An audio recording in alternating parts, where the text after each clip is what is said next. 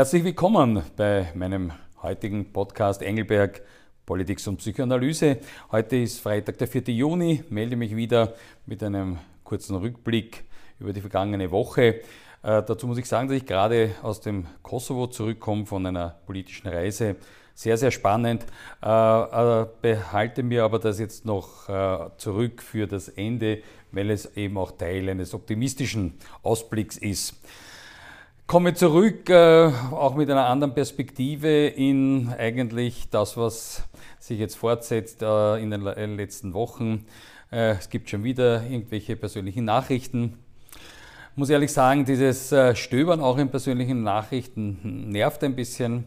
Äh, egal, ob man jetzt mit dem Stil und auch der Angemessenheit dieser Nachrichten, des Inhalts äh, da auch äh, einverstanden ist. Oder ich sage so, ich schicke mal voraus, äh, nein, es gefällt mir nicht, es gefallen mir diese Nachrichten von äh, Inhalt und auch vom Stil her nicht. Aber das vorausgeschickt, äh, sage ich auf der anderen Seite, es sind aber, was es ist, äh, nämlich persönliche Nachrichten.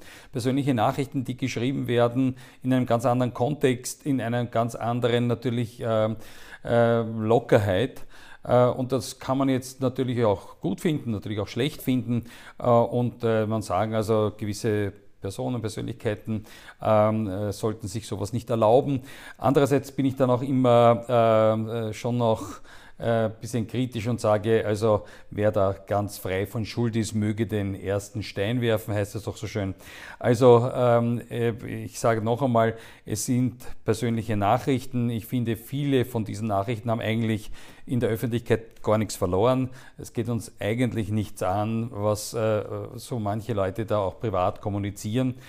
Und äh, was auch der Sache nicht dient, ist, wenn jetzt da irgendwie so äh, die Großangriffe auf die Justiz konstruiert werden und womöglich auch eine Staatskrise herbeigeredet wird. Also auch die Reaktion finde ich auch ein bisschen übertrieben. Äh, in der Zwischenzeit, äh, es ist ja mein Motto schon seit einigen Wochen, ich sage das ja immer wieder, ich bin oder ich plädiere für eine Entjustifizierung der Politik und eine Entpolitisierung der Justiz. Ich glaube, dass da einfach zu viel auch schon äh, rote Linien überschritten wurden. Und äh, es war ja auch äh, bemerkenswert, dass natürlich jetzt auch diese ganzen gerichtlichen Verfahren auch äh, Oppositionsabgeordnete treffen. Also eine Kollegin wurde ja offensichtlich da auch einmal in erster Instanz verurteilt. Äh, und ein anderer Kollege hat da ziemlichen Erklärungsbedarf, was so die Unvereinbarkeitsbestimmungen betreffen für Nebentätigkeiten. Also äh, ich glaube, das tut uns allen nicht gut. Ich glaube, das macht, wirft kein gutes äh, Licht auf die Politik.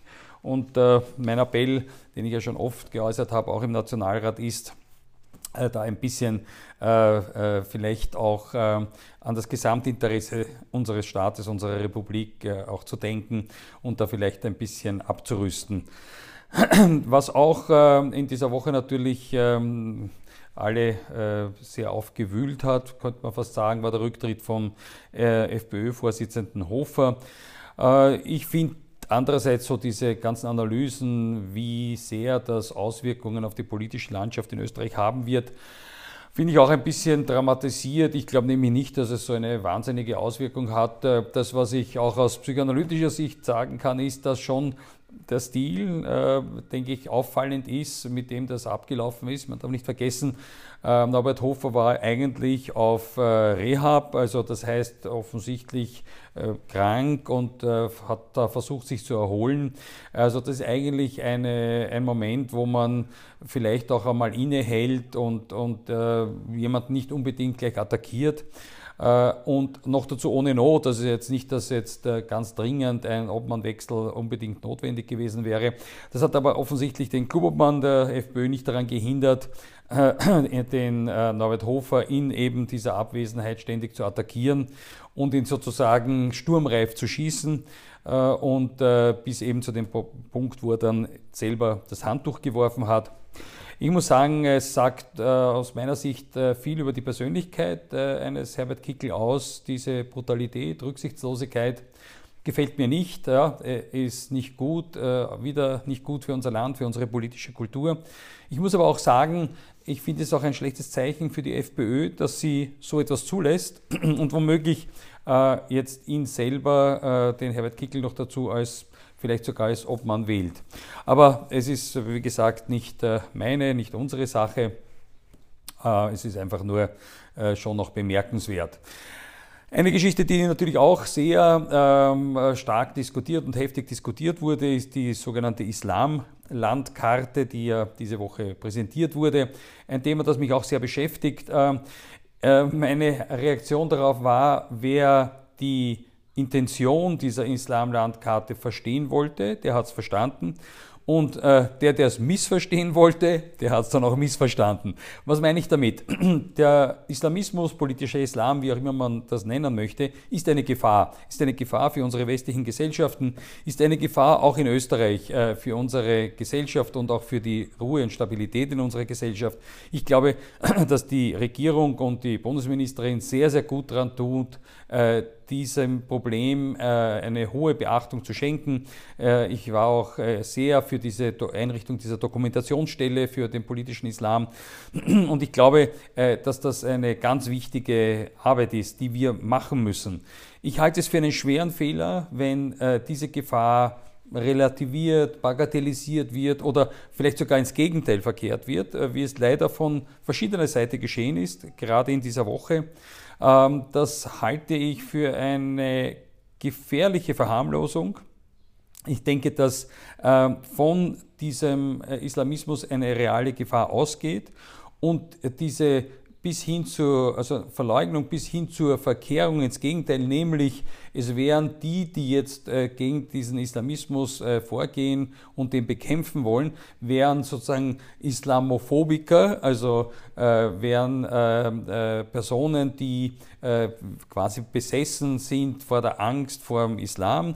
Ähm, diese Verkehrung bis hin zum Vorwurf, dass das quasi der, der neue Antisemitismus sei, halte ich äh, für äh, sehr, sehr schwerwiegend und ähm, ich glaube, dass wir dem äh, mit aller Kraft entgegentreten müssen. Also da hat auch die Ministerin Raab meine volle Solidarität und Unterstützung in ihrer Arbeit.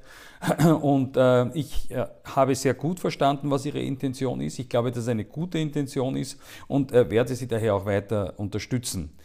Ja, und damit komme ich äh, zum letzten Punkt und auch äh, dem optimistischen Ausblick. Ich komme eben äh, gerade zurück von einer Reise in den Kosovo und äh, muss sagen, bin unglaublich positiv äh, beeindruckt und gestimmt äh, über das, was ich dort gesehen habe und gehört habe.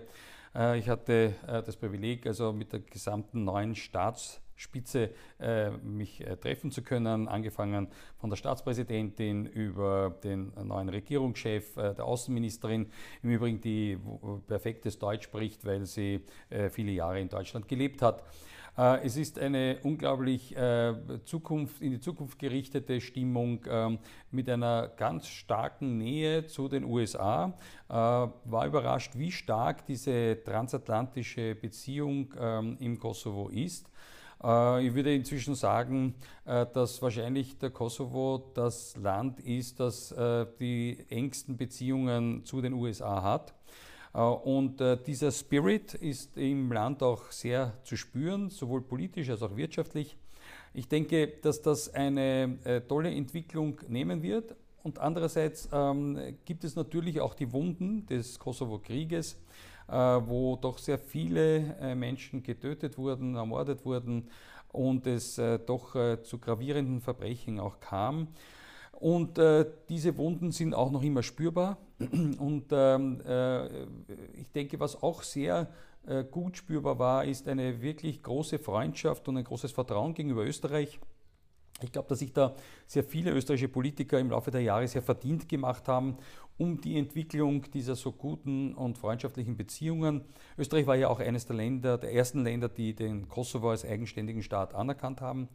Und ähm, ich glaube, auch darauf aufbauend äh, werden wir auch in der Zukunft gemeinsam äh, für die weitere äh, äh Aufnahme äh, des Kosovo in die internationalen Organisationen, äh, für auch die Erlangung der Visafreiheit ähm, für Kosovaren in die Europäische Union äh, kämpfen, äh, ist eine ganz, ein ganz wichtiges Element. Dort gibt es sehr viele junge, sehr qualifizierte, äh, sehr ambitionierte junge Leute, die sehr gerne ähm, nach Europa in die EU würden kommen wollen und, und auch wirtschaftlich arbeiten wollen. Also jedenfalls, es ist schön mit anzusehen, was sich dort entwickelt. Und ich glaube, dass wir als Österreicher und vor allem auch der Bundeskanzler Sebastian Kurz selber da eine sehr wichtige Rolle spielen wird in den weiteren Verhandlungen, wo es ja letztlich auch um, die, um, äh, um eine Aufnahme auch des Kosovo in die EU gehen wird. Und äh, würde mich sehr freuen und hoffe, dass ich da auch meinen Beitrag äh, werde leisten können bei diesen Gesprächen, die in den nächsten Tagen und Wochen unter anderem auch in Wien stattfinden werden. Das wäre es für heute. Ich hoffe, es hat auch dieses Mal wieder Ihr Interesse gefunden. Äh, Würde mich freuen, wenn wir uns nächste Woche wiedersehen am Freitag äh, mit dem nächsten Rückblick und in der Zwischenzeit wünsche ich ein schönes Wochenende. Danke für Ihre Aufmerksamkeit.